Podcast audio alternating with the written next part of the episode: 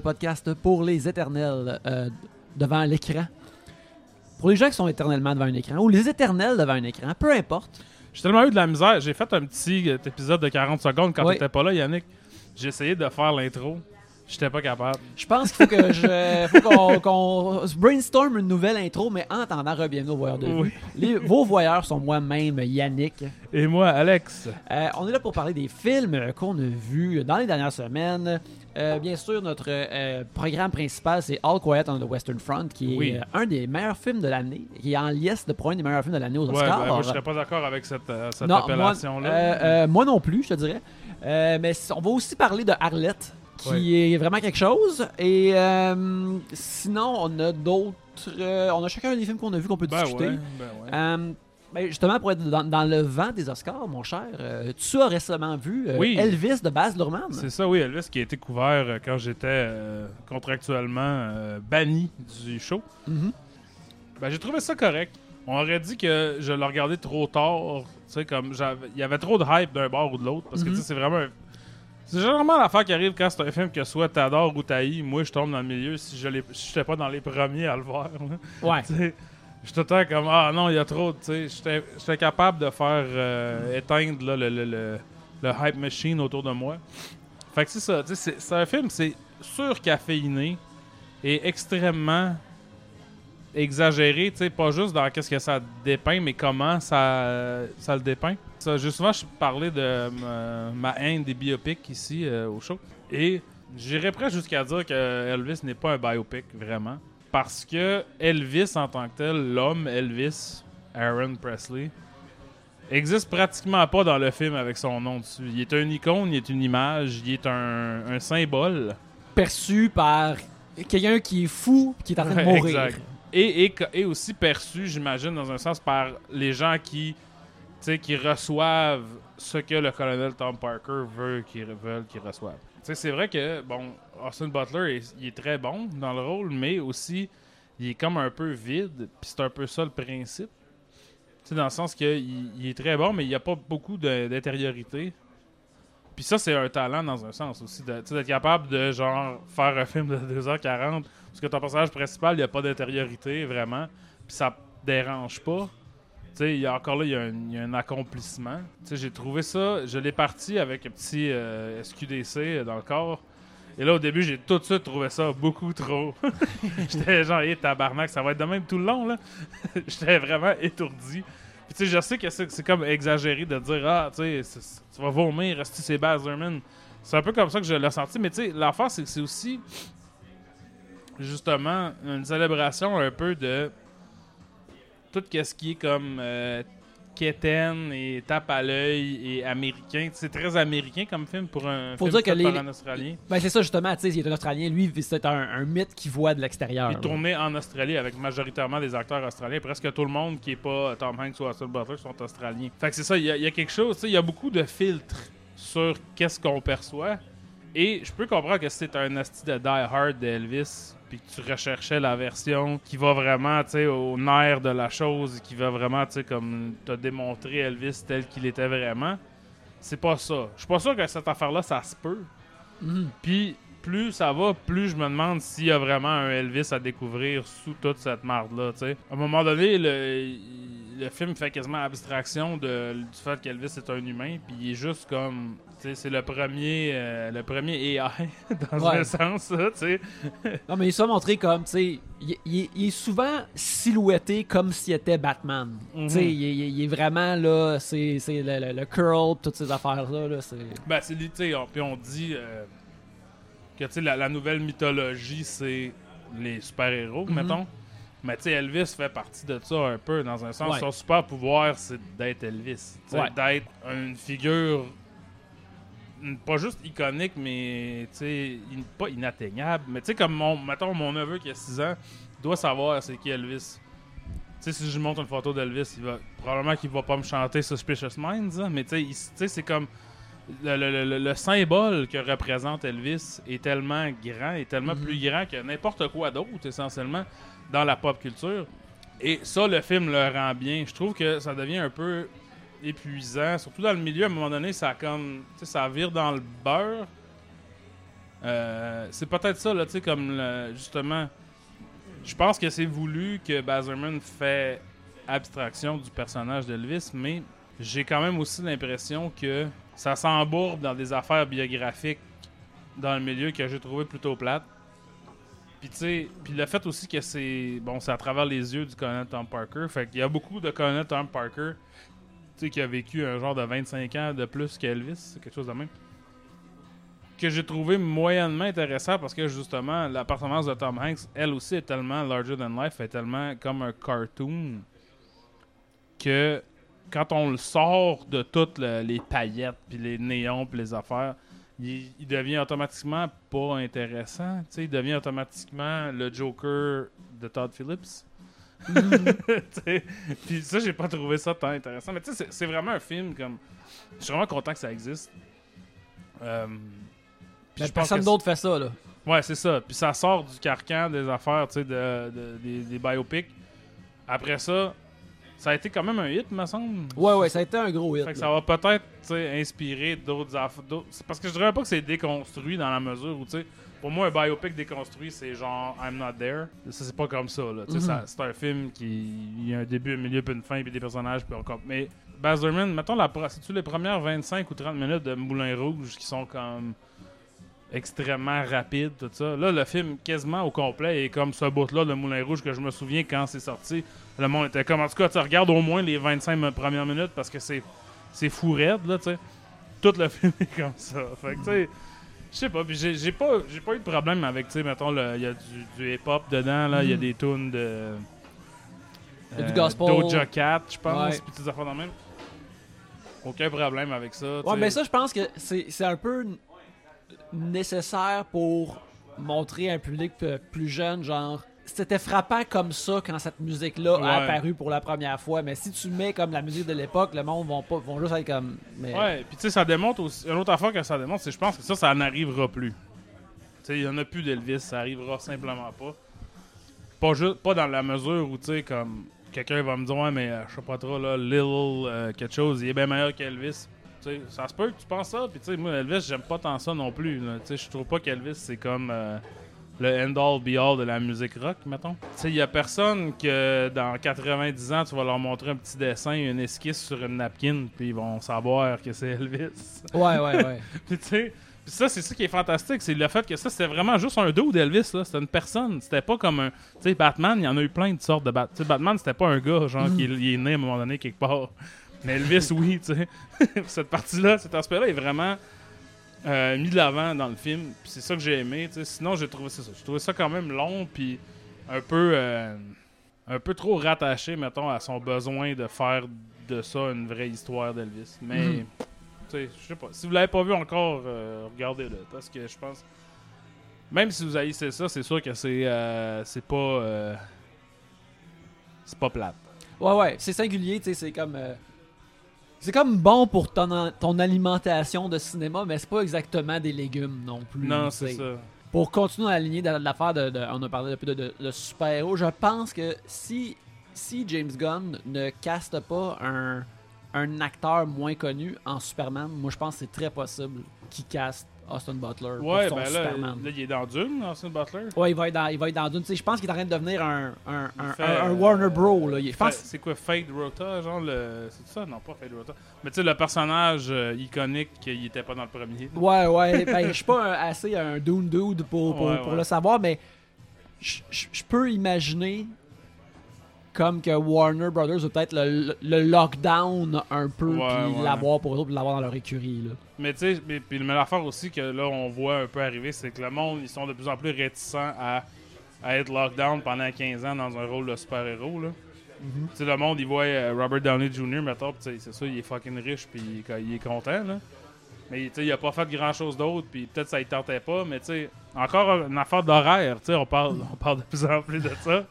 Tu sais, ça fait longtemps que tu deviens de plus en plus vieux quand tu fais un podcast, quand tu te t'es comme, Ouais, mais ils ont pas le temps de faire des films, des bons films. Faut qu'ils fassent des films de merde, ils ont pas le temps. Faut bien qu'ils payent euh, leur loyer. Là, jusqu'à tout récemment, le, la lignée, c'est tu deviens une star, puis là, tu deviens un super-héros. Là, tu dois constamment faire ce super-héros-là. Puis là, tu perds peut-être des opportunités. Fait que là, quand le super-héros meurt ou tu veux plus le faire ou whatever, ça fait 7 ans que tu fais essentiellement rien, tu. Puis ça, ça te ralentit, tu. Comme Scarlett Johansson, depuis qu'elle fait plus euh, Black Widow, elle n'a pas fait grand-chose. elle, elle va être dans Ouais, un, un nouveau Nancy Myers. un nouveau Nancy Myers avec un budget de 130 millions. Ouais, ben, le- ben les buts, tu sais, c'est ça, il y avait un gars sur Twitter qui était comme J'ai besoin de savoir à quoi va aller cet argent.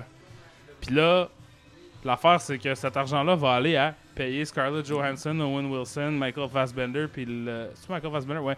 Puis la quatrième. Euh, Penelope Cruz, je pense. Ouais, ouais, je pensais ça, ouais. Leur payer, genre, ce que des stars faisaient avant comme salaire, c'est-à-dire un genre de 15 millions. Parce qu'ils font plus d'argent avec les points. Ouais. Netflix, t'as pas d'argent. Ouais, t'as pas d'argent de recette. Fait que, un film de Nancy Myers qui sortait au cinéma, ça, fait- ça coûtait quand même comme 80 millions. Parce que, tu sais, comme. Le monde, ils font pas des films de Nancy Myers par amour de, de l'art. Ils font parce que c'est payant puis c'est pas dur. fait que, tu sais. Je comprends. Mais en tout cas, bref, c'est ça. Le futur d'Austin Butler, j'espère, va être plus intéressant que. Ça, ben, Mais, mais tu- ce qui est tough, c'est qu'il y a- il y, a très peu de milieux maintenant. Mhm. Tu peux pas juste être un genre de journeyman acteur qui fait des. Tu sais, ce que, mettons, Jake Gyllenhaal a fait pendant longtemps. là. Ouais. Faire des, un Southpaw, puis un euh, Nightcrawler, puis un Brothers, puis tu sais. puis, puis, puis un Roadhouse. Puis ben là, là, il est rendu là. Là, il est rendu Chris Mancotte. Il a fait un film de UFC. Ça doit être dans Roadhouse. Oui, c'est dans Roadhouse. Les, Ouais, les bouts de UFC, j'imagine, c'est sa, Ok, fait que sa vie pré- Dalton va être un ancien UFC. UFC. Je pense que ça va être ça, oui. Hmm, intéressant. Ben, écoute, Roadhouse, sais, je veux dire, c'est, c'est hot, Roadhouse, mais Ouais. je- je pense que tu peux en faire un autre sans trop à- atteinte à, faire porter atteinte à la, la pureté de Ouais, Roadhouse. puis tu pourrais même appeler ça autre chose. Ouais, c'est ça. Mais bon, on va passer à notre prochain film. On va le dire. J'ai mal à mon Québec. Puis, on va en parler davantage dans. Pas dans. Je vais parler de mon film de la semaine, puis après, on va parler à quel point qu'on a, qu'on a mal à notre Québec. Oui. Ou- Ah oui. Mal à notre Québec de plusieurs sens. hein. De Pas plusieurs juste. euh, Mais euh, j'ai pas mal à mon cinéma masala, par exemple. Qui est euh, un terme. Là, je, dis ce terme-là comme si j'ai toujours su ce que ça voulait dire, tandis que je l'ai juste appris il y a quelques jours. Euh, Ouais. Mais que le, le cinéma masala, c'est essentiellement le- des films indiens qui sont un mélange comme de, de- de plein de genres. C'est comme leur gros blockbuster, c'est ça essentiellement. Ouais, ouais, parce que c'est ça, parce que tu on l'a déjà dit, mais genre Bollywood, ça représente une, juste une partie de l'industrie, dans le fond. L'Inde, c'est énorme. Il y a genre plusieurs langues, straight up, Oui, à oui. l'intérieur de l'Inde. Fait que, tu sais, personne s'est fâché après nous autres parce qu'on est, on est que des petits ploucs de podcasts québécois, mais ce serait comme dire, ah, un film québécois comme. euh, je cherche un film canadien, ben, comme Good Neighbors, mais Good Neighbors est un film canadien. En tout cas, tu sais, bref, ce serait comme utiliser le cinéma canadien et dire que c'est un film québécois, puis dire, ben oui, mais au Canada, tout le monde parle anglais. Puis là, genre, Pierre-Carl arracherait sa chemise, puis il ferait une. il pèterait une coche sur les réseaux sociaux ou whatever. Penses-tu que Pierre-Carl est assez fort pour arracher sa chemise? Je veux Ben- pas rien dire contre lui, mais il, il- il est grand, mais il a pas l'air Mais fort. t'as-tu vu son linge? Pierre-Carl Pelado ne se fait pas. Tu sais, il est riche en tabarnak, là. Son linge, il est pas taillé, là. Il y a personne. Il fait juste acheter du linge off the rack qui pète sur le dos. Donc, je pense que c'est très facile pour lui d'arracher sa chemise parce qu'elle est déjà en train de le faire elle-même. Ouais, ouais, son, son, son, torse euh, pousse euh, sa- ses, ses chemises à sa limite. Tu sais, c'est. c'est asti qui- En tout cas, moi, ça me, ça me fait capoter qu'il est riche de même puis qu'il porte des sauts qu'ils font pas à ce point-là. là. Moi, là, si j'étais extrêmement riche, je peux, je peux te dire que euh, s'il y avait une affaire qui serait réglée immédiatement dans ma vie, ça serait des vêtements taillés à ma shape immédiatement. Là. Ça serait juste ça. Là. Fait que oui, pour répondre à ta question, oui, il est capable de se péter la chemise, mais c'est pas une affaire de force, c'est plus une affaire de, tu sais... Serais-tu capable de, de tuer euh, John Cena? Ben, s'il est déjà en train de se noyer, je pourrais continuer à y Tu caler peut-être le pousser. ouais, c'est ça, exact. C'est les, les, les, les- les seules façons que tu peux euh, compromettre euh, John Cena à sa fin permanente. C'est ça, exactement. Euh, ben, tout ça pour dire que j'ai regardé, j'ai vu cette semaine War, le film de Siddharth Anand, qui a fait en 2019. Euh, il y a- il y a quelques semaines, voire il y a un mois, je vous ai parlé de Patan, qui est comme le, le- le- le- le dernier film justement de Siddharth Anand, qui apparemment est sur le point aussi, c'est dans ses projets de faire une version euh, indienne de Rambo avec euh, justement Tiger Ah, Shroff ouais. qui euh, est un des acteurs dans, dans, dans War. Mais euh, Siddharth Anand a aussi réalisé Patan, qui est le premier film officiel de ce qui est maintenant les euh, Yash Raj Films de Spy Universe. Ils ont décidé de créer leur propre univers de, de- de- euh, consensuel de, de, de thriller d'espionnage. Puis ils ont comme dit, Ah, on va mettre comme les trois derniers films qu'on a fait comme dans ce vibe-là. On va tout dire que c'est dans le même univers. Ouais, Ces ouais. personnages-là se rencontrent un peu dans Patan. Et puis, euh, moi, j'avais beaucoup aimé euh, Patan et War que, je- que, que j'ai vu euh, cette semaine. C'est le film qui vient avant dans plusieurs sens, surtout que tu vois toutes les affaires qui ont comme éclos, qui ont éclos dans Patan. C'est là que ça commence à sortir du sol dans War. Qui est un film qui met en vedette euh, Etric Roshan ainsi que justement Tiger Shroff. Euh, les deux sont euh, le, euh, des agents d'une véritable agence euh, antiterroriste euh, du gouvernement indien qui s'appelle RAW, Response and Analysis Wing. Et Ok, ouais. Roshan joue un genre de master agent secret qui est le mentor de Khalid, pardon, et puis qui Khalid est quelqu'un que son son père était aussi dans le, dans le milieu de l'espionnage des services de renseignement, mais il avait trahi son pays. Fait que là, lui, il a beaucoup à prouver. Il veut se prouver justement au, major Roshan qui est un, bon soldat pour l'Inde, pour son pays. Et le film est une genre un peu de, brom- de bromance euh, où ce que ces deux-là euh, deviennent des partners. Et quand on apprend que Roshan semble avoir, lui, trahi euh, son pays puis qui a tué quelqu'un qui était à la solde du gouvernement, ben là, euh, l'élève doit chasser le maître et aller au fond de cette affaire-là. Puis tout ça est raconté comme la trahison et comme au début du film. Fait que là, après, t'as un 45 minutes qui nous raconte le backstory, qui nous montre comment ils se sont devenus des amis, ils sont devenus des besties, tout ça. Après, t'as tout ce genre de récit euh, serpentin là, complexe que ces films-là aiment faire beaucoup. Et euh, ben c'est ça, j'ai trouvé ça tout de même euh, le fun. C'est tu sais, comme tu sais, j'ai mis deux étoiles et demie parce que c'est tout de même les, les, les- les deux acteurs, euh, Etric Roshan est extrêmement charismatique. Il a l'air d'un genre de, de Frank Grillo aux yeux verts pétants. Euh, Ouais, ouais. que quand, quand il plisse ses yeux vers toi, t'es comme Oh my god, ce gars-là, il, il y a quelque chose, il y a quelque chose qui se passe. là. Il, il est très très hot. Et Tiger Shroff, qui est un. Qui est un. un genre de Scott Adkins, mettons, qui Ouais, est ouais, euh, physiquement très crédible à l'écran, mais à moins de jouer quelque chose de super caricaturé ou stylisé, euh, il, il a de l'air un peu absent. Ouais, ouais, je comprends. Fait que quand on est avec euh, Tiger Shroff, t'es comme, ok, c'est ça. Puis quand on est avec. Euh, ah, je t'en prendrai un autre, s'il te plaît. Quand on est avec euh, Roshan, par exemple, c'est comme, ok, là, là, là, on cuit, là, on Ouais, cook ouais. avec du gaz. Là. Puis. Fait que cette inégalité-là fait que. euh, quand tu pars à travers un labyrinthe de- de- de- d'espionnage puis de trahison, quand t'es avec le moins intéressant, ben là, c'est juste ça drop. Ouais. Fait que, tu sais, c'est pour ça que j'ai aimé ça, mais que j'étais à deux et demi pareil, tu sais.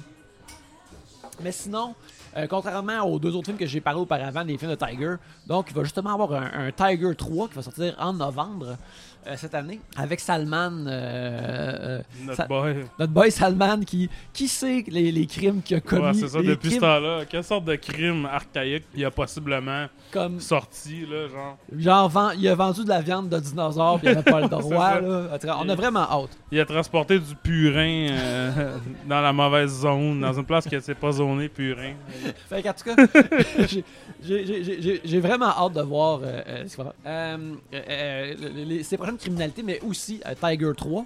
Euh, mais justement, ce film-là, par exemple, ce qui était le fun comparé aux autres, c'est euh, tout comme Patan, c'est que là, on est dans le opéra John Woo exagéré, le, le- le- le showmanship qui existe plus dans, Ouais. dans ces films-là, euh, plus éclaté. Puis ça, j'ai trouvé ça le fun. Mais t'as dit John Woo, ça m'a fait penser à quelque chose que j'ai pensé quand tu me décrivais ce film-là. Tu sais, dans les années 90, quand le Heroic Bloodshed, toutes ces affaires-là, a eu la cote en Amérique, Oui. tous ces réalisateurs-là, ben, tous, quelques-uns de ces réalisateurs-là sont venus faire des films en Amérique du Nord. John Woo, Troy Hark, Ringo Lam. Euh, Est-ce que Johnny To en a fait? Peut-être qu'il est juste Je resté. pense qu'il a pas non, fait. il a fait un là. film genre avec euh, Johnny Hallyday plus tard. là. Mais Johnny To, c'est ça. C'est parce que Johnny To, en Amérique du Nord, je pense qu'on a la conception que c'est un, un gars qui fait juste des films de même. Là. Mhm. Euh, de, de dudes en soute euh, que- qui ont des problèmes euh, complexes de, de triade. Mais il a fait plein, plein de sortes de films. D'ailleurs, il y en a un, il y en a un, un des films avec Michel Yeoh qui est sur euh, Criterion, Criterion, oui, qui est par de- Johnny To. Ouais, j'ai hâte de plonger dedans. Je pense que c'est Executioners qui est, qui est lui puis Ringo Lam en même temps. Ouais, c'est ça. Puis j'en ai écouté un l'année passée, c'était Office, qui était comme une comédie musicale dans un un peu genre tatiesque là, dans des gros sets en vite là de tu sais, puis là j'étais comme OK, mais moi dans ma tête, sais tous les films de Johnny To que j'ai vus avant, c'était des affaires genre Drug War, puis des affaires où c'est comme des gars avec des cigarettes qui ont qui saignent de la- de l'œil, tu sais, qui, tu sais, qui sont, ils ont des, ils ont du papier dans le nez parce que ça saigne, puis ils négocient des affaires avec d'autres dudes euh, en soude noire. Mais, euh, mais c'est ça, mais tu sais, pourquoi. Bref, je me dis, pourquoi il n'y aurait pas un renouveau du cinéma d'action nord-américain qui serait fait par. Les, pourquoi les, ces réalisateurs indiens-là vont pas faire des films américains? Pense qu'ils n'ont pas besoin de la morale de l'histoire, c'est c'est Non, ça? absolument pas. Ils ont vraiment pas besoin de ça parce que tu vois justement euh, euh, Rajamouli là, qui a fait euh, RR. Comme là, il y, a, il y eu comme une belle petite run médiatique où il parle avec. Il y a, eu Ouais. plein d'entrevues avec plein de monde. Puis tu vois que. Ben, James, on, on- ça a été capturé à un, à un événement que James Cameron, il a été le voir, hey, si tu veux faire des films en Amérique du Nord puis t'as besoin d'un leg up, là, t'es comme, appelle-moi, moi, moi, je vais Ouais. t'arranger ça. Euh, mais, en effet, ils ont pas besoin de ça, là. Mais Ils- tu sais, ça me fait juste penser à quand euh, Bong Joon-ho a gagné l'Oscar. Puis là, il dit que ça fait gagner un Oscar? Il dit, ben, c'est un événement international. Pour moi, c'est c'est- régional. J'en ai rien à calisser. Ça change rien dans ma vie. Puis là, lui, il a genre détruit L'individualisme américain, là. il a juste dit genre, tu sais, je m'en crisse de vous autres, ça change absolument rien à ma vie de gagner ça. Puis, parce que lui, parce que je suis pas américain, je suis coréen, tu sais. Puis, il y a quand même un point.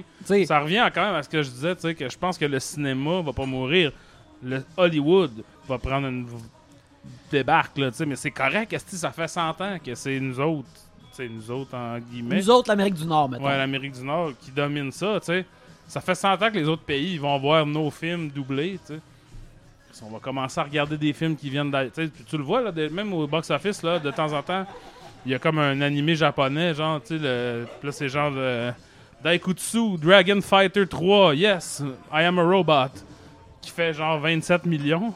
Ouais. fait que, tu sais, ça, ça sera pas long que ça va être ça. C'est ça qu'il faut, en fait. Ça va peut-être un peu réveiller le monde, là. À la place de faire des, des crises de chiasse grises, là, sur Netflix, tu sais. que- Ben, tu sais, je pense que aussi, tu sais, la génération qui s'en vient, comme nous autres, de moins en moins, comme, c'est pas une barrière pour nous autres des sous-titres. Ouais. Fait que juste ça, tu sais, juste ça que c'est comme normal d'avoir des, des mots en bas de l'écran. On Ouais. est plus apte à, aller voir quelque chose de différent, surtout si c'est- c'est spectaculaire. C'est sûr qu'il y a des chroniqueurs euh, en veston bleu marin du Journal de Montréal vont dire Moi, je me souviens de mon temps quand j'étais jeune, Bruce Willis, Steve McQueen, ça c'était des, des cinémas. Puis là, ils vont dire tel gars, euh, Salman Khan, ça c'est pas un homme. Puis là, on va faire D'accord, D'accord. encore une fois, c'est ça qui va arriver. À un moment donné, il va y avoir un énorme hit, là. Ça va être un film qui va propulser quelqu'un qui a la peau brune, là, genre, à un statut de superstar mondial, même en Amérique du Nord, là. Mhm. Là, il y a du monde qui vont s'arracher la chemise. On va Ouais. les regarder se rouler dans leur marde. Puis je vais être content. Ouais, c'est. euh, euh, tu sais, euh, ben, justement, pour parler, euh, je veux parler un, peu de, de, de, de- d'une affaire de, ces films-là, de, comme de, War, puis de Patan, puis de, RRR, tu sais. RRR a un segment musical, mais il rentre dans l'histoire, il est glissé dans l'histoire comme un moment de comédie musicale. Ça veut juste dire que c'est les, les- les amis qui sont comme Hey, euh, euh, faut que tu danses avec elle pour lui montrer ton amour. Ouais. Puis là, tu danses que t'es meilleur que les colonialistes. Toutes c'est- vraiment écœurant. D'ailleurs, ça va être aux Oscars. J'ai- C'est mon seul intérêt de voir les Oscars, c'est de voir Natu Natu euh, pour En performer live, ouais, ça va en live. quelque chose, hein, Puis j'imagine. mais tu vois, ça, j'ai. Encore là, j'ai pas une, assez une grosse connaissance de ce, de ce cinéma-là, mais dans Patente puis dans War, il y a des. Il y a des vidéoclips qui font office de scène de romance, mais sont comme pas embriqués dans la fiction. Ils sont juste comme. tu vois un vidéo Ouais, ouais. soudainement mettant en vedette l'acteur principal, cet autre acteur-là principal, puis mettre le lead romantique. quoi. Puis ce vidéoclip-là, c'est comme une opération de charisme. Puis là, t'es comme, ok, ben là, à cette heure, ils sortent ensemble, puis c'est ça, mais ça fait pas vraiment dans l'histoire. Puis avec RRR, ils ont mis ça comédie musicale style, fait que là, ça glissait mieux. Ouais. Puis j'ai l'impression, peut-être Rachel Moulu, quelqu'un d'autre, va faire un film semblable. Je veux pas dire qu'il sable les, les- les affaires comme plus bizarres, ou peut-être c'est ça qui va arriver, ou les affaires euh, qui sont plus des, des- des petits obstacles de- du cinéma masala comme ça. Puis ça, ça va être un plus gros hit, puis comme tu viens de dire, ça va pro- propulser ces, ces vedettes-là qu'on Ouais, ouais. parle là, maintenant. mais c'est l'affaire aussi. C'est une convention que nous autres, on accepte. Tu sais, des fois, tu regardes des vieux films là, des années 30. Le, le cinéma populaire, populiste, là, comme euh, grand public des années 30. C'est souvent un peu comme des affaires de variété, le Gold Diggers of 1933, ou des shit de même. Puis, c'est des films qui sont pas des comédies musicales à proprement parler, mais il y a des. Tu sais, des fois, ils vont dans un bar, mettons. Puis là, ah, il y a quelqu'un qui va commencer une tune. Là, t'as toute la tune, tu sais. Cette personne-là était une star à- opposée, séparément de. Ils ont recommencé ça dans les années 50. Tu sais, même les films d'Elvis, c'est un peu ça, mais tu sais, comme. Des films où c'est juste, ah, tu sais, on est dans une place où il y a un band, on va regarder le band. Ok, on continue. Il y avait ça dans. Qu'est-ce que regardé? dans- euh, j'ai vu, mettons, c'était euh, à, à la fin de l'année passée, Have a Gun with, with- Will Travel. Ouais. Tu sais, c'est- c'est essentiellement un genre de thriller policier, mais le personnage de Veronica Lake, qui est une genre de, de- de danseuse burlesque magicienne, est présenté comme ça. Là. Ben, Elle c'est a un ça. petit bit de 5 C'est minutes. pas tant. Puis tu sais, j'ai écouté ce matin, ou euh, hier, puis ce matin, maintenant, j'ai regardé Shall We Dance avec Richard Gere et euh, Jennifer Lopez. Puis, dans ça, à un moment donné, Richard Gere, il rencontre son fils dans la rue, puis son fils, il dit Hey, je m'en vais voir, prendre une bière avec mes amis, j'aimerais ça que tu rencontres ma blonde, viens-tu avec moi dans un bar Et Richard Gere fait Bien sûr. Puis là, quand il arrive dans le bar, c'est en fait genre un énorme. euh, il y a un show de Ja Rule, dans le fond. Là, tu vois comme, mettons, 30 secondes de Ja Rule qui performe, puis là, l'histoire continue. Fait que, tu sais, cette convention-là a toujours un peu existé, dans le sens que, tu sais, tout le monde savait que c'était Ja Rule. Tu sais, genre, il y a pas. C'est pas Ja Rule qui joue euh, Ja Baby, tu sais. Le film aurait très bien pu juste nous dire voici 3 minutes et demie de Ja Rule, si Mhm. vous aimez ça, tu sais, whatever. Puis, on a perdu la convention de ça parce qu'on s'a- on s'attend à ce qu'un film soit, mettons, purement organiquement la réalité Ouais. tu sais. Mais ça a jamais été ça, puis ça l'est toujours pas. By the way, un film, c'est jamais vrai. Tu sais, c'est sûr qu'il y a un film qui se veut réaliste et qui fait des choses irréalistes. Là, ça, ça détonne, ça apparaît, on s'en rend compte. Mais un film ne se doit pas automatiquement d'être réaliste juste parce que c'est un film qui dépeint des choses, tu sais. Fait que je pense que c'est ça. On va peut-être voir un shift de tout ça bientôt. Puis juste de, de part aussi, tu sais, l'idée que les films de super-héros sont pas réalistes, mais tu sais, ils sont grounded dans la réalité quand même. Ouais, Même ouais. t'as des- ça serait plus weird dans, dans euh, Ant-Man que quelqu'un chante une tune que retourner dans le temps, tu sais, faire spinner la terre de l'autre sens ou Ouais, whatever. ouais, ouais. Ce qui est rendu un peu ridicule. Le monde pourrait chanter des tunes. Mais tu sais, euh, juste te faire une petite parenthèse. Faire spinner la Terre en, en envers, le monde disait. Je me rappelle, j'ai. c'est dans Superman Returns. ça, Dans, dans Superman ça. the Movie. Super- Le- mais ça arrive, aussi- ça arrive pas dans euh, Non, c'est juste dans Superman the Superman the Movie. Movie. Ok, ouais. Puis, euh, euh, je me rappelle pendant vraiment longtemps, j'ai dans les années 90, puis tout ça, tout le monde ah, c'est niaiseux, blablabla. Tous les films de super-héros, ils ont, ils ont cette histoire-là éventuellement. Tu sais, dans Ant-Man, il est comme je veux avoir du temps avec ma fille. Dans Spider-Man, il est comme je veux reculer le temps pour que le monde, faut pas qu'il sache qu'on est dans des secrets. Puis dans les games, c'est comme hey, il faut qu'on essaye d'arrêter. Ouais, c'est bref, ouais. Superman Return, Superman euh, The Movie, euh, il, il le Mais- savait avant. Il le savait avant. Mais c'est juste, faut, euh, il faut- on pense que les gens sont pas conditionnés à quoi que ce soit, mais ça c'est cave. Ouais. Puis les gens vont regarder ce que tu leur donnes. Faut juste que tu leur donnes de quoi d'intéressant à regarder, puis ils vont le regarder. Ouais, faut que tu prennes une, une- une- une version de tout ça qui s'attendent pas, puis euh, ou juste que, que ça soit bien, bien glissé, puis le monde va aimer ça. Mais parlant de choses qui, ont, euh, qui ne sont pas bien glissées, tabarnak. mais que je. Je sais pas si monde a aimé ça. On va parler d'un petit film. Ça a pas été bien reçu. Ça a fait plus d'argent qu'Arsenault et Fils, par exemple. Ben qui oui. me- me Puis, la critique était pas, mettons, la critique euh, professionnelle était, je te dirais, poly-négative. Ok, ouais. Tu sais, le monde n'a pas aimé ça, mais ils ont clairement pas trouvé ça aussi purgent que moi j'ai trouvé ça. Good.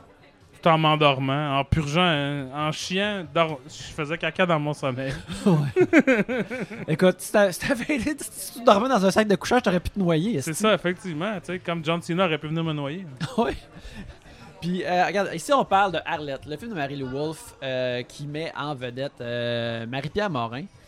Puis, quelqu'un pourrait penser que euh, notre, notre vibe négative face à Arlette est à cause de elle, à cause de la pr- présence de Gilbert Scott dans le film. Du, du monde cancellé, sauf cancellé, qui sont tous revenus Ouais. anyways.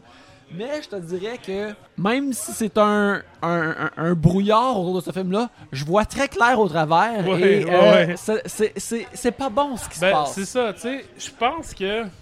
Moi, j'étais prêt de donner la chance au coureur dans un sens. Dans le sens que j'étais pas comme, bon, là, voici la rédemption de Marie-Pierre Morin, je vais l'aimer maintenant si ce film-là est correct, tu sais. Je pensais pas que j'allais trouver ça bon. Puis, tu sais. Puis, j'ai correctement assumé que Marie-Pierre Morin n'est pas la pire affaire dans ce film-là. C'est vrai. Tout comme elle n'est pas la pire affaire dans euh, le film de Denis Arcand dans lequel elle joue. Mais, contrairement au film de Denis Arcand, Arlette est construit pour fonctionner juste si Marie-Pierre Morin euh, réussit toutes ses three-pointers. Ouais. Fait qu'elle soit pas super bonne, c'est moins grave que le film est construit pour qu'elle soit incroyable et qu'on tombe en amour avec elle euh, à tout moment. tu sais. Tu sais, c'est. euh, ben, on va raconter un peu l'histoire d'Arlette. On va Et- mettre ben oui, les, bien les sûr. gens. Fait que Arlette Saint-Amour, qui est Ah. une éditrice de revues euh, de, mode. euh, se fait offrir un poste par Gilbert Scott, qui est le premier ministre du Québec, de ministre de la Culture. C'est pour rajeunir son parti. Fait que je pense qu'on est supposé penser que Gilbert Scott est essentiellement le go. Je pense qu'on est supposé peut-être un peu penser ça parce qu'il parle beaucoup des régions puis des affaires comme ça. Ouais. Faut la... Mais bref, fait que là, ça, ça arrive dans la première scène. On sait pas c'est qui euh, Arlette, là.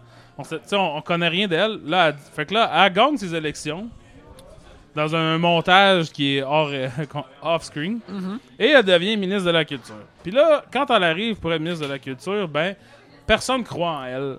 Parce que c'est une starlette. Starlet- Ben, elle vient du milieu de la mode. Puis elle Un s'appelle monde- Arlette, qui est très proche de Starlette, en fait. Ah, ok. ok. Tabarnak! Ça fait un des niveaux. Puis tu là- vois, là, je veux juste dire que Arlette est une entreprise qui est très stoked de- du fait que Arlette ressemble à Starlet. Oui, oui, oui, Comme absolument. film. Puis Sais-tu aussi, qu'est-ce qu'il y a dans Arlette? Il y a art et lettres. Calice. J'ai frappé, frappé la table, je sais pas si le micro C'est quoi la frappé. culture si ce n'est pas des arts et des lettres? My God. Euh, écoute, je pensais que je regardais un carré, mais tu as mis devant moi un cube. C'est ça. Fait que là, elle, elle rentre là, puis elle a dit, ben, il y a très peu, il y a, il y a pas de femmes euh, à l'Assemblée nationale. Il y a que... Là, je vais peut-être utiliser des termes politiques euh, qui sont tout croches, là. J'ai regardé avec, euh, avec ma blonde qui, elle, connaît ça beaucoup mieux que moi, puis je disais des affaires, puis elle disait non, c'est pas ça. Fait que là, je sais que, un, premièrement, Est-ce que elle... Marie-Lise a vu Arlette? Oui, Marie-Lise Violette avec moi. Crème, on aurait dû l'inviter. Elle, aurait- elle a, elle a demandé de voir Arlette. Elle a dit Je peux-tu la regarder avec toi? Puis j'ai fait Bien sûr. Puis là, après ça, elle était comme Ah non. Crème.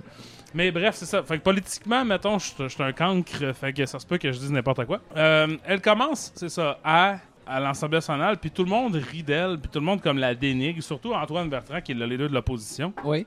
Euh, J'étais surpris de voir une personne non cancellée dans un rôle ouais, aussi puis, important. mais sauf que le film le cancelle en, l'éliminant à peu près à 40 minutes.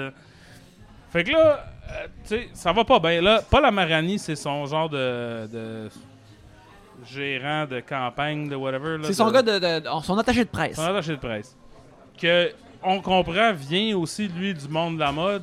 On dit, ben, il est codé comme étant euh, vaguement gay et féminin, fait qu'on Ouais. est supposé comprendre qu'il vient de son, mo- de son monde. Le film nous explique pas grand-chose. là. mais c'est on- pas vraiment clair de la façon aussi qui, qui, qui se. Fait qu'elle rentre là, puis son, puis euh, son boss, c'est Benoît Brière. Mais c'est pas son boss. Qu'est-ce que- qu'est-ce qu'il fait Benoît Brière exactement? C'est comme son, son chef d'assemblée, c'est son, chief of staff de la culture, là, qui, ok. qui- qui va. euh, les dossiers de la culture arrivent par lui, puis c'est lui qui pitch ça à elle. là. Et qui, euh, euh, qui Benoît Brière qui est une, une des, des comme lui euh, Lui, lui il, il comprend dans quel film il est, mais ça, que, Ouais, il y a ouais. juste lui qui comprend. Fait ouais c'est ça c'est c'est c'est c'est du regarde fait que ça puis à travers ça ben là Arlette elle- elle- elle est maintenant au Parlement mais là voyons c'est une femme de mode elle ne peut pas comprendre les enjeux complexes du Parlement et là C'est l'Assemblée nationale, je pense que c'est pas le Parlement. Le Parlement, c'est canadien, je pense. ok ouais l'Assemblée je sais nationale pas. Marie-Lise, elle va nous tuer. Elle va- regarde. ben, sais-tu quoi? Elle devrait comme envoyer un hard stare aux gens qui ont fait Arlette pour pas nous avoir éduqués parce que. C'est euh, vrai, j'ai rien appris en regardant Arlette. C'est ça, j'aurais dû apprendre des choses si je, je savais pas. Parce que, euh, probablement, Arlette commence avec la proposition que euh, elle est comme un peu une euh, conne qui ne comprend pas euh, c'est quoi euh, organiser quoi que ce soit, malgré qu'elle a géré un magazine de mode. Ce Ouais. que je suis convaincu est plus difficile ou aussi demandant qu'être euh, Ben, ouais, euh, à l'Assemblée nationale. C'est parce que, tu sais, le film part avec une prémisse intéressante, c'est-à-dire que le- la politique est un boys club et qu'ils n'accepteront pas qui sais, une femme. Parce Ouais. que, genre, ils voient ça comme plus, tu sais, euh, sont au-dessus de ça. Puis en plus, elle est dans mode, c'est frivole. C'est intéressant, ça. Sauf Ouais. qu'il n'y a pas. le- y a, tu sais, il y a rien qui nous dit qu'elle serait bonne non plus. Tu sais, je veux dire, oui, c'est vrai qu'elle est en mode, ça, ça fait pas que tu serais pas une bonne politicienne, mais il y a rien. Elle a pas, elle a pas de personnalité. Ouais. Arlette. Elle a rien. On sait rien sur elle. Fait que là, le- l'enjeu, le, gros enjeu du film, c'est que euh, le ministre des Finances, euh, David Lahaye, veut qui euh, joue ça comme s'il était un genre de vampire, mais Ouais, aussi euh, est- un, un homme qui a jamais souri dans sa vie. C'est ça, il est très. Ben, tu sais, il est correct. Je sais pas pourquoi il a fait ce choix-là, genre, mais tu sais, il- c'est très minimaliste comme performance. Lui, il veut taxer les livres. Taxer le livre. Le livre. Le taxer le livre. pardon. Parce que m'a dire à ma, dans, dans ma demeure maintenant, quand on parle de ce qu'il y a dans la bibliothèque, moi à je dis le livre. C'est le leg de Arlette dans ma vie. Donc, il veut imposer une taxe sur le livre parce que lui, il a pas de joie dans sa vie, puis whatever. il bande plus ou je sais pas trop quelle affaire. Là. Puis là, fait que là, elle, c'est sa croisade, c'est ça, c'est son. C'est ça qu'elle veut faire dans la vie, c'est abolir, ben en fait, abolir ce projet de loi de taxe sur le livre. Mais le monde font Arlette, ça va jamais se, passer ça parce que tu es une femme avec un toupette. Et c'est ça. C'est pas ça, pas ça l'histoire d'Arlette, je te dirais. moi. Ouais, puis ben, en fait, c'est une, une version extrêmement mauvaise de Legally Blonde. Parce que, tu sais, avec, Avec pas de joke. pas, pas de joke. parce que dans Legally Blonde, t'es comme euh, Reese Witherspoon, t'es frivole. Tu ne peux pas comprendre ce monde Ouais. complexe. Mais finalement, elle a plein de qualités qu'elle avait avant, parce qu'on la connaît un Exact. peu, qui, euh, lorsqu'elle rentre dans ce nouveau monde euh, qui lui est inconnu, est capable d'utiliser les skills qu'elle avait avant Mais pour ça. comprendre ce monde-là. Puis, puis l'autre affaire, j'ai dit ça aussi quand j'ai regardé le film avec Marie-Lise, c'est que Arlette est conçue comme un star vehicle pour quelqu'un de la trempe de Reese Witherspoon. C'est-à-dire que dès qu'on la voit, on la connaît. Ouais. Tu sais, on est comme, ah, je sais quel genre de fille c'est, je sais quel genre de personne c'est, je sais, tu sais, de par sa personnalité de star. C'est le même principe que Ticket to Paradise, mettons. tu sais. Ouais. Ticket to Paradise, il y a très peu d'écriture de fait parce que George Clooney, on, tu sais, on le connaît. Ouais. Même si on le connaît pas, on le connaît. George Julia Roberts, on la connaît. Sauf que nous, ce qu'on sait de Marie-Pierre Morin, c'est que tout le monde la trouve belle, puis elle est pas fine avec le monde. Ouais, ouais. Puis là, le film, il, il essaie de nous la ré- faire une rédemption en nous disant Regarde, c'est Marie-Pierre Morin. Puis là, tout le monde dit Vous êtes, vous êtes bonne, vous êtes forte, vous êtes euh, plus intelligente que vous le semblez. Mais il n'y a rien qui, dans le film qui démontre ça, à part qu'on se le fait constamment dire. Ouais, tu la vois jamais solutionner quelque chose. Pas vraiment. Tu la, Le- vois, tu la vois être charmante. Ouais. Puis là, tu vois que c'est un charm offensive. Tu sais, on va réhabiliter Marie-Pierre Morin parce que, faute d'être capable de la rendre actually charmante, on va la faire faire des, des choses qui fonctionnent puis dire regarde, c'est parce qu'elle était charmante, ça. Ouais, exactement. c'est ça, ça, ça devient un genre de urtex. De, c'est- comme un Top Gun Maverick de, de, de Marie-Pierre Morin. De, Ouais, ouais. Voilà pourquoi cette personne-là est, est vraiment euh, Mais écœurante. Mais c'est pas bon comme Top Gun Maverick, bien sûr. Sais. puis je pense que je ne pense pas qu'Arlette, dans la forme que ça existe en ce moment, aurait pu être bon. Mais les choses, tu sais, avec une star plus charismatique. Quelqu'un qui a, quelqu'un qui a du vécu dans, de caméra, tu sais, veut, veut Ouais. pas. Ça pourrait être Catherine Brunet, ça n'a pas besoin d'être quelqu'un qui a 60 ans, là. Ben, après, elle aura pas 60 ans, mais tu sais, ça peut être quelqu'un de jeune, mais tu sais, quelqu'un qu'on on, la voit, puis on la reconnaît, puis on reconnaît son personnage. Tout de suite, Arlette prend une forme différente. Après ça, tout le reste, c'est de la merde. La mise en scène est dégueulasse. Tout le monde parle pas fort. Tout le monde prend, dit une ligne de dialogue, puis il attend 4 secondes avant d'en- d'enchaîner avec leur prochaine ligne de dialogue ou avec euh, la réplique. Fait que toutes les scènes de dialogue sont molles, archi molles, dégueulasses, plates. Toutes les jokes tombent à plat. Euh, tu sais, c'est vraiment, genre, c'est. c'est- tout, tout est conçu, comme tu dis, un urtex pour euh, la rédemption de Marie-Pierre Morin. Et tout ce que ça fait, c'est la caler plus. Ouais. Elle puis John Cena, les deux sont la face en dessous de l'eau, là. Ouais, mais John Cena va s'en sortir. Ben, Ouais. ben, elle, en tout cas, ben, ça l'a Ben, pas fait shiner davantage, mais tu sais, il y, a- tu sais, il y a même une scène où elle va jouer au poker avec des vieux monsieur, Gaston Lepage. avec euh, Gaston Lepage, puis là, c'est comme, hey, toi, t'es charmante en motadine, puis elle a juste dit, comme, moi aussi, j'aime ça, l'agriculture. Ouais, le gars d'agriculture, il est comme, je t'aime maintenant. toutes les c'est ça toutes les affaires de charme à un moment donné elle va à l'opéra avec euh, Gilbert Scott puis euh, il y a comme du dialogue où ce qu'elle dit ah quoi tu t'appelles Arlette puis elle dit parce que ma grand-mère elle adorait Arletty qui est une genre actrice des années 30 là qui joue dans Les Enfants du Paradis me semble puis là elle limite Arletty qui, tu sais, qui avait un débit très années 30 de français de- Mhm. puis là c'est t'es supposé d'être comme ah Stikama. Puis là c'est à qui tu à qui t'as qui? Un si mettons moi je sais c'est qui Arletty puis moi je, je suis un out- outlying euh, tu sais c'est outlier dans cette affaire là deux elle fait pas vraiment une bonne imitation.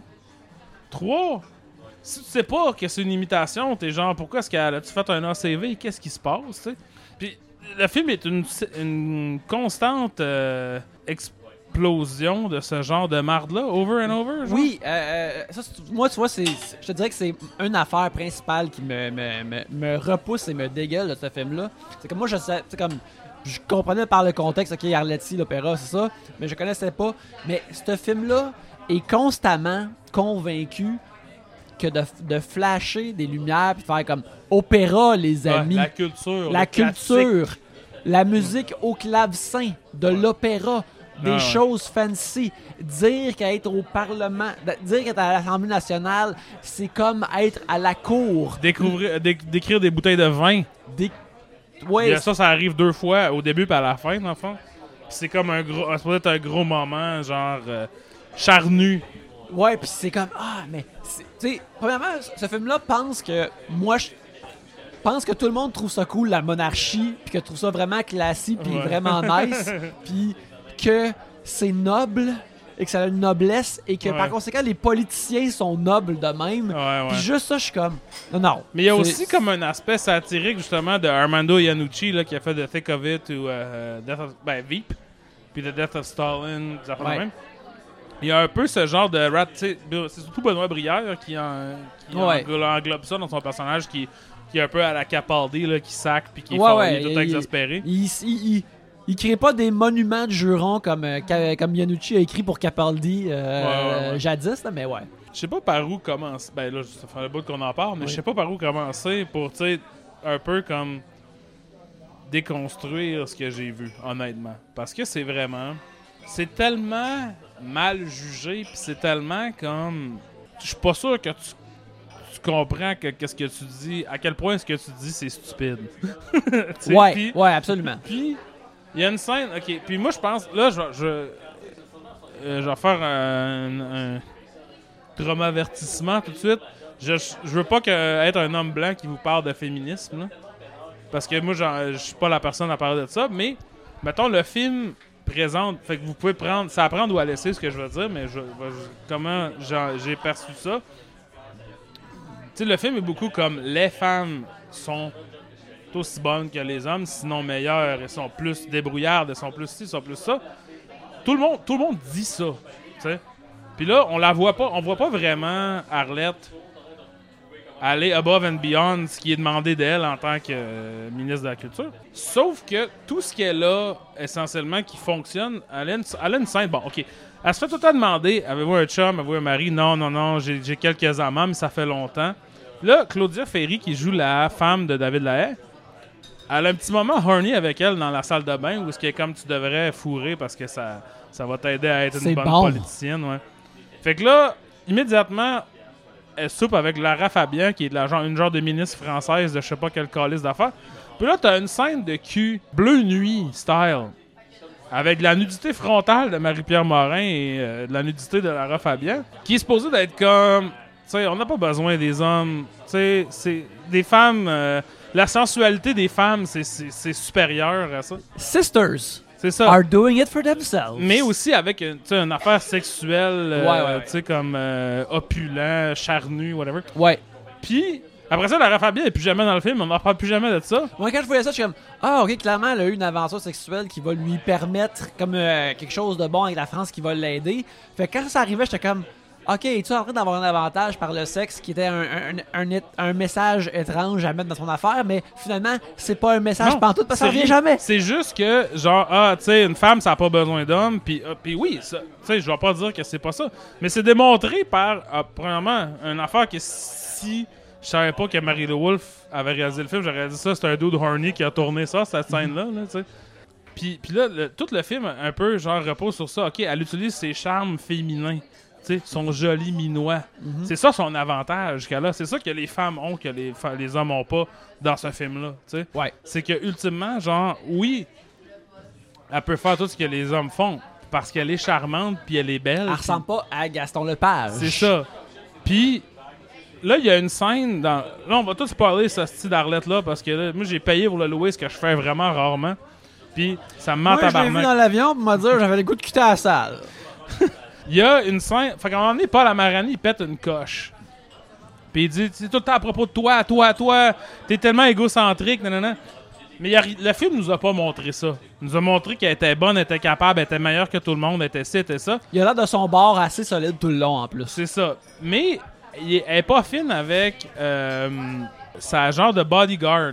Elle a une bodyguard, mais elle qui est jouée par euh, Kathleen Fortin, qu'elle s'appelle. Ça? Attends un peu, je. Elle jouait dans Les Invincibles. Kathleen Fortin, c'est ça. Ouais. Euh, Carole, la garde du corps. c'est ça. Puis elle, euh, tu sais, elle qui est, qui est pas, tu sais, qui est une femme grosse, qui a des cheveux roux, tu sais, qui a butch, mettons qu'on pourrait dire.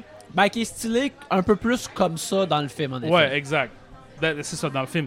Puis, me- Arlette la traite tout le temps comme genre sa bonne. Tu sais, va marcher mon chien. Dans le fond, sa job, c'est de marcher son chien parce qu'elle se sent pas en danger.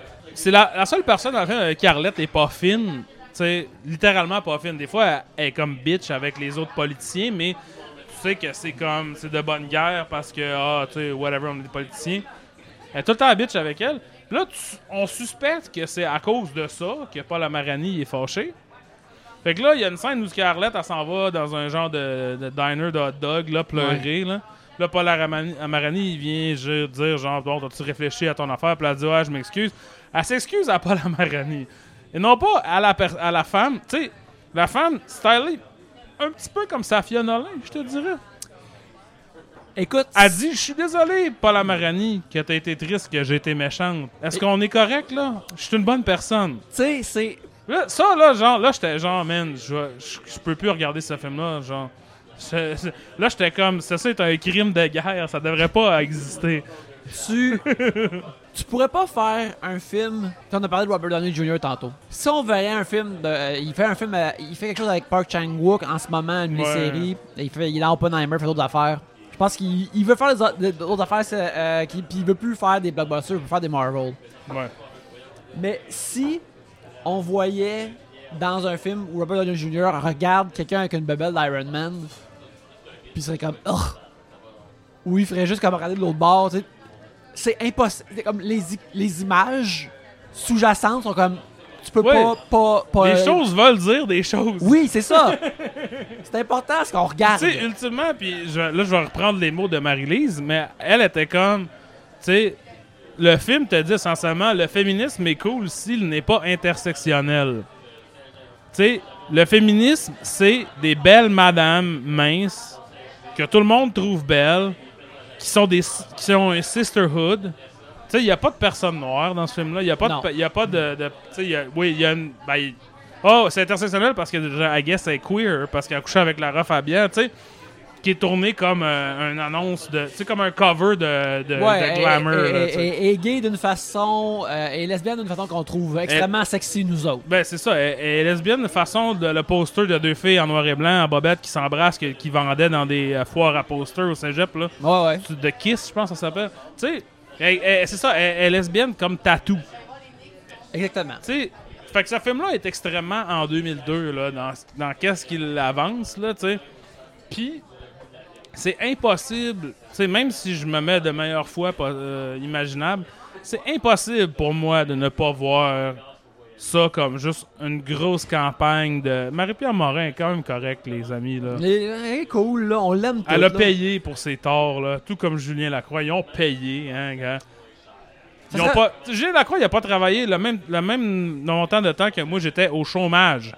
J'ai pas agressé personne. J'ai perdu ma job.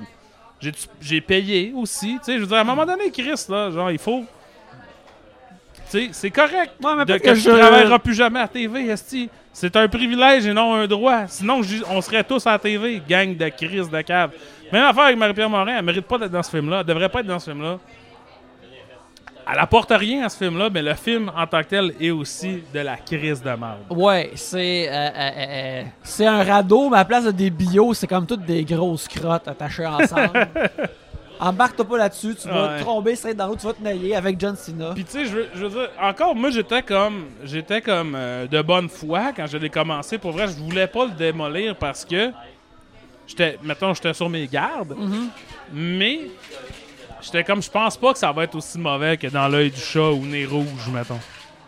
Mais hélas, c'est peut-être pire. Ben, c'est comme. no- Ben, c'est- nocif comparé à ces oui, c'est ça. Ça, a- ça, a- ça a différence. des vibes toxiques. Tu sais, quand tu le regardes, t'as l'impression de, de contribuer à quelque chose de mauvais. Ouais. Tu à comme. la j'ai- société. Ouais, ça, tu sais, je la- moi, que je la regardais, je la voyais aller. Je la, je la regardais dans un écran euh, plus petit que mon euh, iPad euh, sur le siège de quelqu'un d'autre euh, devant moi dans un avion. Ouais, J'étais ouais. comme, ok, tu sais, j'étais en même temps, j'étais comme, force est de constater qu'elle est en effet charismatique. Puis, tu sais, c'est ça, ça, cet aspect-là, je suis comme, ça fonctionne, mais en même temps, là, tu vois à quel point c'est comme une rampe pour montrer comme, mais charismatique, n'est-ce pas? Ben oui, mais c'est ça. Puis tu sais- la caméra aime Marie-Pierre Morin, whatever. Ça, c'est correct. Mais le film fait des pieds et des mains. Il a tellement peur que la caméra soit pas assez.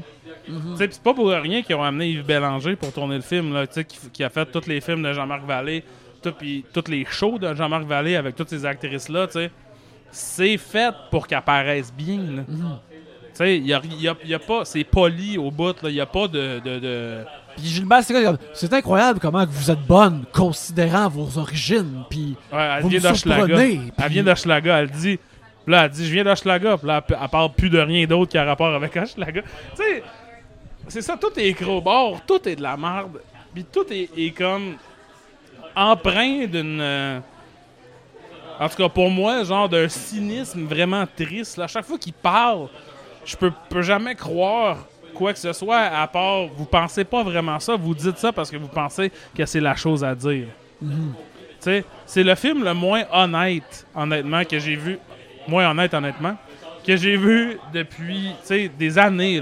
C'est un film qui est malhonnête intellectuellement, émotivement. C'est juste. C'est- vraiment. c'est toxique. Je sais que là, je sonne zoomer de dire ça, mais c'est ça pareil. J'ai l'impression d'avoir été empoisonné par Arlette. à ce niveau-là, pour toutes les affaires qu'on a dit de d'autres films québécois qu'on a vus, c'est à cause de ça, c'est- le pire, là. Oui, c'est ça. Mais les autres films québécois qu'on a haïs, c'est un produit de merde. Ouais. Tu sais, c'est une babelle que t'achètes au Dollarama puis elle fonctionne pas. Arlette, c'est une babelle que t'achètes au, au Dollarama. Elle fonctionne, elle te pique, puis là, tu pognes l'empoisonnement au plomb puis tu meurs. À cause de la babelle. Tu sais, la babelle t'a- t'amène sur un voyage que, sur- pour lequel t'as pas payé. Non. Au moins, une babelle qui brise, qui fonctionne pas, ben, il n'y a pas des nouvelles affaires qui se rajoutent. Ah, c'est. c'est- c'est- En effet. Puis aussi, là, j'ai parlé en métaphore. Le film parle constamment en métaphore. Puis ce que je trouve vraiment fascinant, c'est que le monde comprenne les métaphores des autres. Moi, je fais tout le temps ça. Personne n'embarque jamais dans mon métaphore. Là, je, dis, ah, c'est une bebelle, t'achètes dans le mon fond. D'accord. Il dit pas oui, mais cette bebelle construite en Chine, faite avec une peinture de plomb. Le dialogue est tellement mauvais. Tout est mauvais. C'est c'est du dialogue de comme oh là je suis en train d'écrire une shot classée là par exemple. Mais c'est ça. C'est tellement comme ré- récemment, je, je parle quand je, je mange des pilules. J'ai été tourné Gilroy Pilled. J'ai Oui, oui. aussi été, été aussi euh, Taylor Sheridan Pilled à cause de Yellowstone. Oui. Puis si je peux faire un lien entre ces deux writers-là, euh, c'est euh, des gens qui écrivent des, des- des- des- des très bons dialogues imagés qui semblent organiques venant de- des- des acteurs qui Ouais, les ouais. disent. Puis j'ai jamais l'impression que ces writers-là sont impressionnés parce que avec ce qu'ils ont écrit. Ouais, ouais, ouais. Je comprends Puis Arlette, c'est vraiment comme oh Chris. Là Mais là, c'est- cette farandole que j'ai faite là. Mais t'as beaucoup l'impression que tout le monde a au moins faim d'être impressionné par les autres dans ce film-là, tu sais. C'est une autre affaire, tu sais, je, je pas trop varger sur un artisan en particulier. C'est pas plus la faute de Marie-Lou Wolfe que de la scénariste Marie Vien ou whatever, genre. J'ai l'impression que tout le monde fait juste s'enable dans cette marde-là.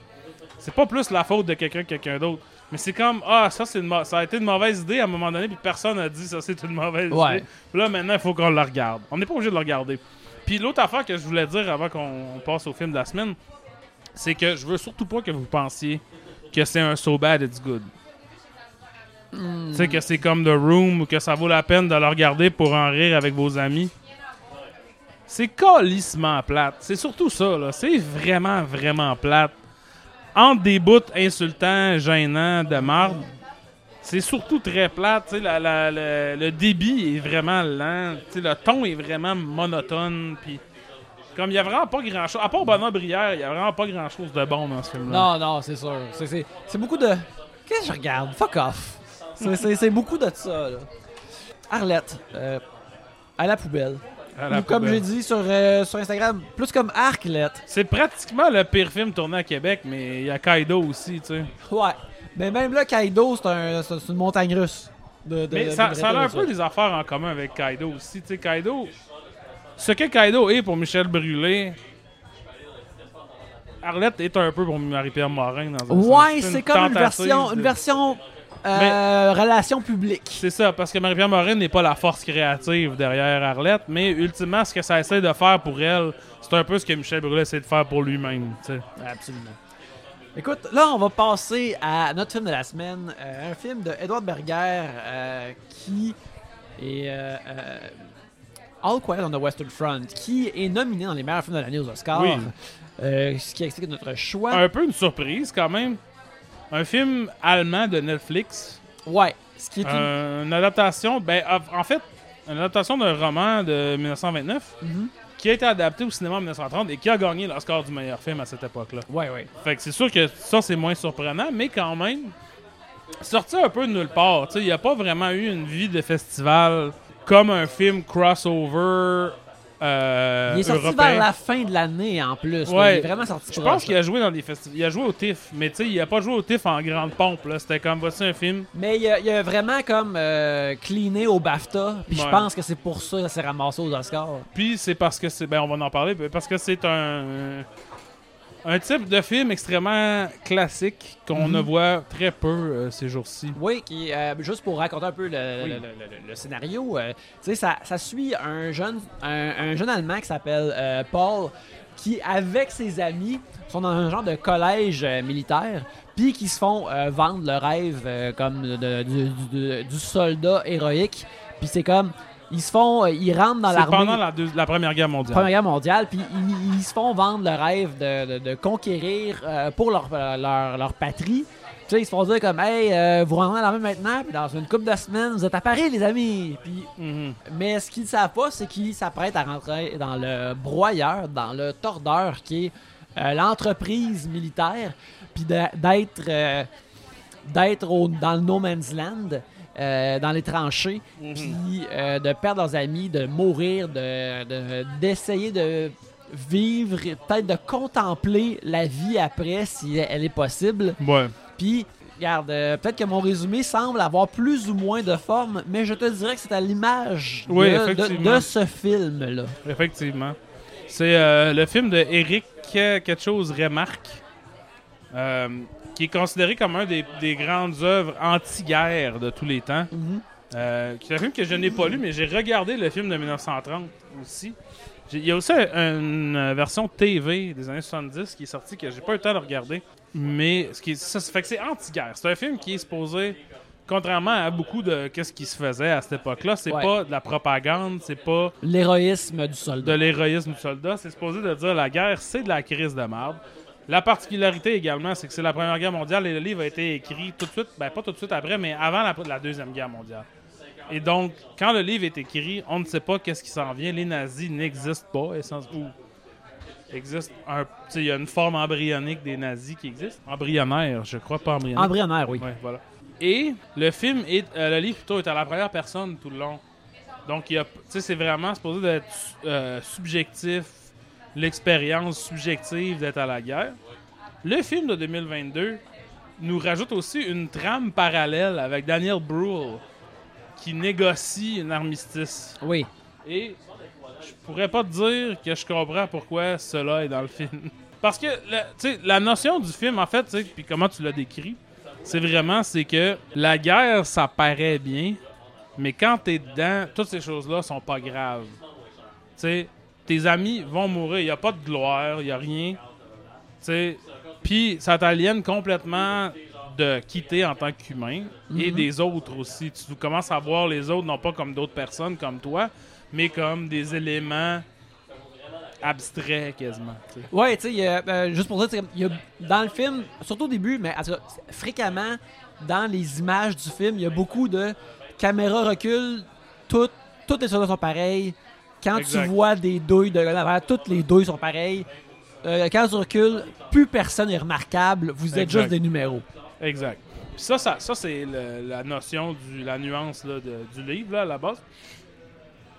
Mais je trouve que ce film-là, le premier film allemand, un livre allemand, mais qui n'a jamais été adapté par des Allemands, est un petit peu. Ça m'a beaucoup fait penser à 1917 qu'on a, que j'ai écouté. J'en ai fait un podcast là-dessus quand on était de- de- le premier podcast qui est sorti du paywall de Trois-Bières. Oh là là! 1917. J'étais en béquille. puis, euh, je l'ai écouté, puis tu sais, ça me fait beaucoup penser à ça. C'est moins slick, tu sais, ça a moins l'air d'un jeu vidéo que 1917. C'est tout de même pas mal slick visuellement, tu sais. Ouais. On a beaucoup de. de, de, de, de- de scènes euh, excitantes d'action qui sont très bien faites, mais qui existent dans un film qui est comme hey, la violence, la guerre, c'est de la crise de merde. Fait que si tu penses ça, pourquoi tu t'es forcé pour faire des belles scènes d'action comme ça? Ben, tu vois, ça, c'est euh, c'est intéressant que tu dises ça parce que aussi, je pense, vu que c'est le même, un conflit semblable, oui. Euh, 1917, je pensais beaucoup à 1917 euh, en regardant ce film-là parce que je suis comme, ok, dans 1917 aussi avec sa nature jeu vidéo, c'est que le personnage de 1917, il est dans une aventure terrifiante où le terrain est parsemé d'embûches et la Première Guerre mondiale. Et ceci est terrible, mais c'est terrible. C'est comme un effet secondaire d'à quel point c'est terrible ces embûches-là. Fait que c'est correct que ce soit slick, puis que je me rappelle du film, c'est comme ah oui, ce bout-là avec le ciel orangé Ouais, de Roger c'est Deakins, incroyablement beau. Là, puis que c'est 1917, incroyablement beau parce que c'est- c'est c'est une aventure. Ce film-là justement ne se targue pas d'être une aventure. Exact. Puis quand t'as une scène avec deux, trois personnes euh, recouvertes, le visage recouvert de boue, puis qu'ils se demandent s'ils vont survivre, qu'est-ce qu'ils vont faire, ils ont faim. Le film est là où ce qu'il veut, où ce qu'il prétend être. Ouais. Mais quand j'ai vois débarquer dans une tranchée française, puis que là, c'est trois minutes et demie que ça coupe jamais, puis ça gonne dans un, dans Ouais. un, dans un foxhole, Puis- c'est très cool. Ouais. Je suis comme. Ça, c'est cool, mais c'est pas ça. Là. Mais tu sais, c'est ça. Moi, je pense que moi, je suis. Hot take, je suis contre la guerre en général. Je ne suis con- pas contre un film de guerre qui dépeint la guerre comme étant une affaire cool, nécessairement. Il y en a eu plein. Puis je pense que ça se vaut, comme, comme, quasiment comme un genre comme les westerns. Je ne trouve pas que le colonialisme, c'est cool, mais je pense que tu peux faire un film à l'intérieur de ça que, qui, qui, je sais pas, qui on peut pas tout garrocher le genre en entier aux poubelles à Ouais, cause de ça. ça, ça peut être une aventure excitante. ça peut être une aventure excitante. Puis surtout, dans la Deuxième Guerre mondiale, c'est particulier parce que c'est tellement à une plus grosse étendue de guerre qu'il peut y avoir des affaires de la Deuxième Guerre mondiale qui n'impliquent pas, tu sais, stabber un Français avec une baïonnette d'en face 450 fois. Parce Ouais. que la Première Guerre mondiale, c'est juste ça. Il y a une scène dans le film, ma scène préférée dans le film, c'est la scène où ils voient les tanks. Parce qu'ils savent pas que ça existe. Puis là, ils font Ah, tabarnak! Là, ils capotent, tu sais. Puis là, le film rend vraiment bien l'idée que, genre, imagine si tu sais pas c'est quoi un tank, puis là, il y en a un qui fonce sur toi. Tu sais, c'est- non seulement terrifiant, c'est inimaginable. Puis Là, tu sais, c'est genre du CGI, euh, des- du sang en CGI, du monde qui éclate en viscère en CGI. Mais cette, cette partie-là de la guerre est vraiment, tu sais, comme intéressante dans, dans le film. Mais le reste du film, je trouve, n'a pas vraiment ce sentiment d'horreur-là, d'être devant quelque chose de tellement grand et tellement inconcevable, inconcevable dans sa violence que t'as juste deux choix, tu meurs ou tu continues, tu sais. Ça, je pense que c'est pas super bien rendu par le film, surtout par le style du film. Le style de tournage slick, la- les, les beaux moves de caméra, tu sais. C'est très mouillé, c'est très boiteux. Mais je ne sentais pas gritty pour autant, je pense. J'avais pas l'impression d'être tant là. Moi, je sentais une distance entre moi et ce que je regardais. Parce que, puis moi, j'ai regardé celui-là de 1930 aussi, euh, après, en fait. Fait que ce qui est... D'habitude, j'aurais regardé l'original en premier, mais là, je l'ai regardé après. Puis, honnêtement, tu sais, comme dans la, les événements, c'est presque identique. Les personnages sont pareils, tu sais. Mais, il y a quelques nuances que j'ai trouvé super intéressantes. Premièrement, il y a une scène dans l'original où ce qu'il est en furlough puis il retourne dans son village. Ce qu'il n'y a pas dans le nouveau. Ouais. Puis là, il arrive là-bas, puis là, ils font comme Ah, t'es à la guerre. Tu sais, comme le monde le traite comme si, comme le monde me traitait moi quand j'étais, j'étais retourné au Saguenay après être à Montréal. Tu sais, ah ouais, Montréal, ça a l'air, c'est rough. Tu sais. Puis là, lui, il regarde le monde dans son village, puis il fait Fuck, je vais jamais pouvoir avoir une vie normale. C'est fini, ça, là. Tu sais, genre, je pourrais pas revenir ici pour faire semblant. Le monde, ils comprennent pas, puis moi, je comprends beaucoup trop. Fait que, tu sais, fait qu'il y a cette. Tout arrive, la fin est la même, mais tu sais, la fin est bien plus fuck, décrissante s'il est, arri- est arrivé ça. Parce que là, c'est devenu du fatalisme pur. La fin, est-ce qu'on dit c'est quoi la fin? On peut dire c'est qu'on l'a fait, oui. La fin, c'est qu'il meurt, il se fait tirer et, Ouais, ouais. et il devient juste un. Il est même pas compté parmi les, euh, les morts de la guerre parce qu'ils ont pas ramassé son dog tag. Puis, puis dans l'original, ce qui arrive, c'est. euh, il, il meurt, mais. ben, il est aussi pas compté, mais c'est pas, pas compté de la même façon. Mais le fait qu'il a déjà vu, il a- tout le monde dans le, le nouveau sont comme ah, j'ai hâte de retourner. Lui, il est retourné, puis il a fait tabarnak, je peux même pas avoir hâte de retourner. Il reste juste ça. Tout ce que j'ai à faire dans la vie, c'est d'aller essayer de tuer des Français parce que je pourrais pas revenir de ça, tu sais. Ouais, Ce qui est vraiment comme plus nuancé que l'affaire de comme, ah, que la guerre c'est fucked up parce que c'est sale.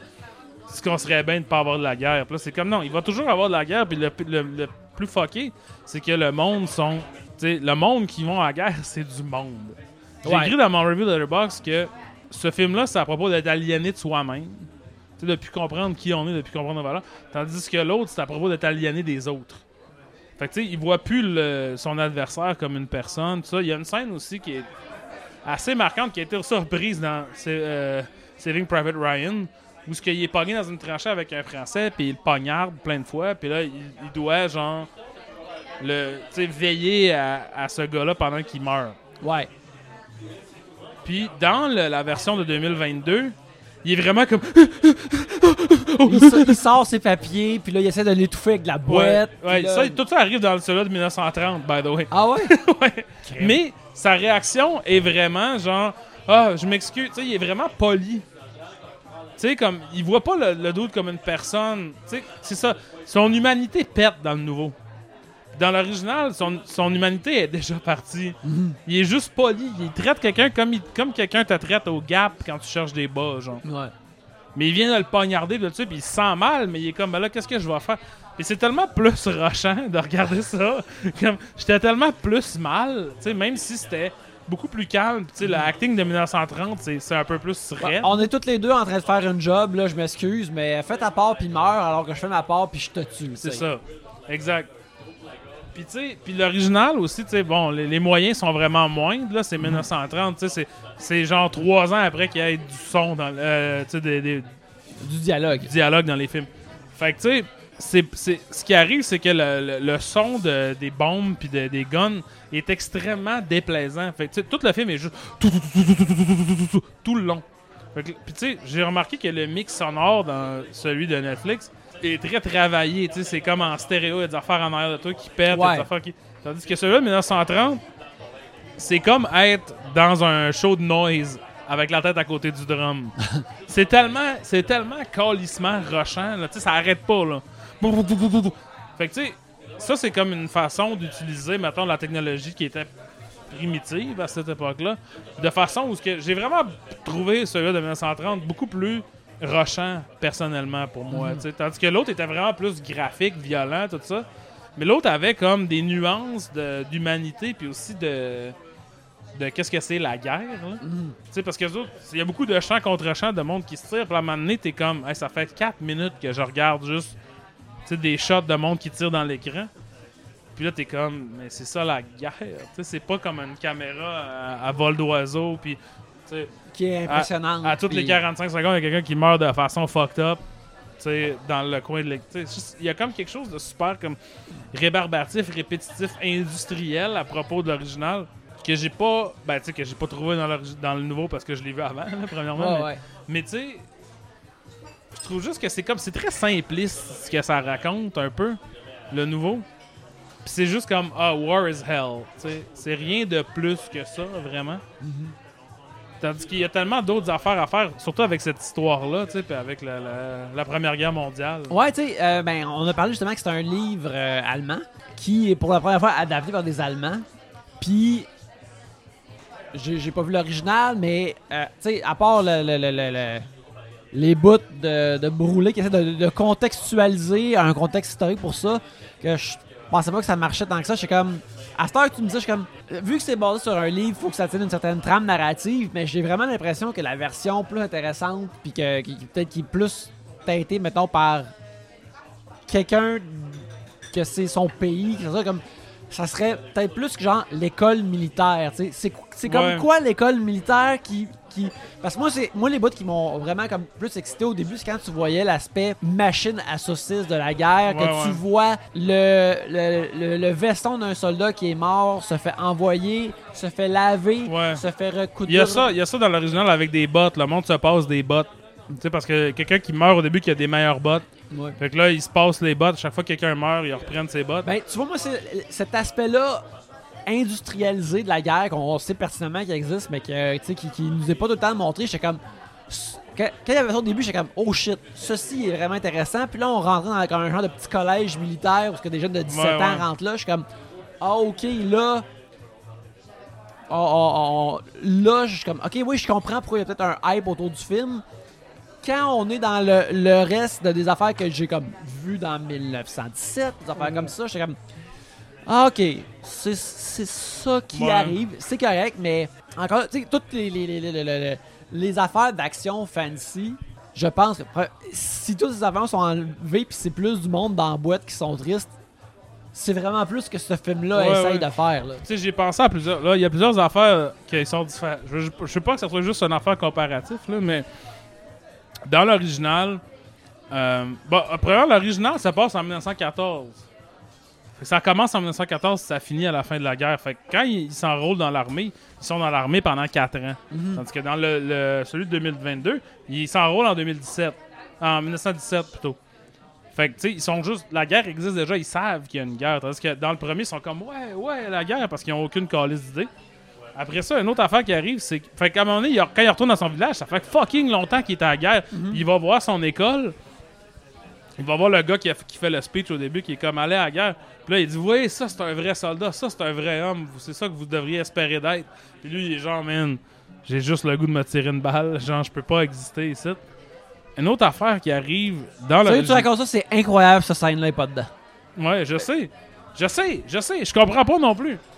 Sais, une autre affaire qui arrive dans l'original, c'est quand ils, ils vont à la guerre au, tout de suite au début, leur général, c'est le facteur de leur village. Ça, y a tout ça dans, dans le. Non, non, il y a, y a- a pas Fait que là, ils sont genre, ah ah ah, salut toi. Puis là, il est comme, non, je, tu sais, I outrank you, fuck you, mange la merde, tu sais, lave mes bottes. Puis l'autre, ils sont comme, on commence ça, t'es le facteur? Là, ils sont comme, non, ici, je suis pas le facteur. Puis tu te fermes ta gueule, genre, je te colle une balle dans la tête si tu continues à m'appeler le facteur. Fait que là, tu sais, immédiatement, les hommes sont plus égaux. Tu sais, ça arrive instantanément. La, la hiérarchie est fuckée, tu sais. Fait que c'est ça. Le film de 1930 est extrêmement plus nuancé et dark. Considérant que ça fait presque 100 ans que ce film-là a été fait. Tu sais, c'est vraiment. euh, puis tu sais, puis il y a comme une scène à un moment donné où ce que. Il voit des femmes, là, tu sais, puis là, il court, hello, hello, puis là, il court après les femmes. il y a un de ses amis qui, qui, euh, le, le- le- le rouquin, il part, puis Ouais. il disparaît, il semble disparaître pour une couple de jours. euh, C'est ça. Ben, ça, dans le film euh, de 1930, ça, ça se termine vraiment plus mal. Ok, ouais. Puis, en tout cas, tu sais, juste généralement, ça va super mal. Tu sais, c'est- moins dark. là. Il y en a un à un moment donné qu'il est, paraplégique. Puis quand il apprend qu'il est paraplégique, il se suicide avec une fourchette, oui, oui. ce qui est super violent. Ouais, quand c'est arrivé, je fais comme Oh! J'ai crié haut chez moi tout Ouais, c'est ça. Parce que dans l'original, la même chose arrive, mais il est juste comme, bon, ben, I guess, je vais être de même le reste de ma vie. Puis c'est genre, c'est beaucoup plus dark dans un sens. C'est moins, genre, euh, violent, là, tu sais, mais en tout cas. Tu sais, euh, la version allemande, honnêtement, c'est un correct film de guerre. Tu sais, je pense Ouais. que c'est bien, tu sais, c'est bien fait. Mais ça dit rien, c'est pas vraiment un film anti-guerre. C'est ça, c'est l'affaire. J'ai parlé de ça en 19 quand je parlais de 1917, parce que je l'ai écouté tantôt. François Truffaut, il disait Tu peux pas faire un film anti-guerre parce que c'est impossible que la guerre ait pas l'air un peu cool. Ouais, à- à- au cinéma, la guerre. Explosion, son, tout le kit, C'est ça a ça. l'air cool. Puis, All Along the Western Front de 2022, la guerre a quand même l'air un peu cool. Euh, fait que je peux pas, tu sais, je sais pas, je trouve ça un Puis peu comme. Surtout qu'il y a comme une, années, dans- il y a comme eu une recrudescence de montrer la Première Guerre mondiale dans des, tu sais, des gros films. Il y a- Parce qu'il n'y a pas de nazis. Puis, Ouais, Fait que les nazis, les vrais nazis de maintenant, ils peuvent pas trouver ça cool. Ouais, Ils existent pas dedans. ouais, ouais, ouais, exactement. C'est littéralement ça. Et là là là là. Je pense- ça va mal. On est, moins, on est mal barré comparé à 1930, je te dirais. Oui, absolument. Je pense que ça, c'est un symbole, un signe pour dire qu'on va terminer l'épisode. Ouais, je pense que oui. Euh, mon cher Alex, on te trouve où sur Internet? Sur euh, Letterboxd, je suis Alex Rose avec deux petites barres en dessous. Je l'ai changé.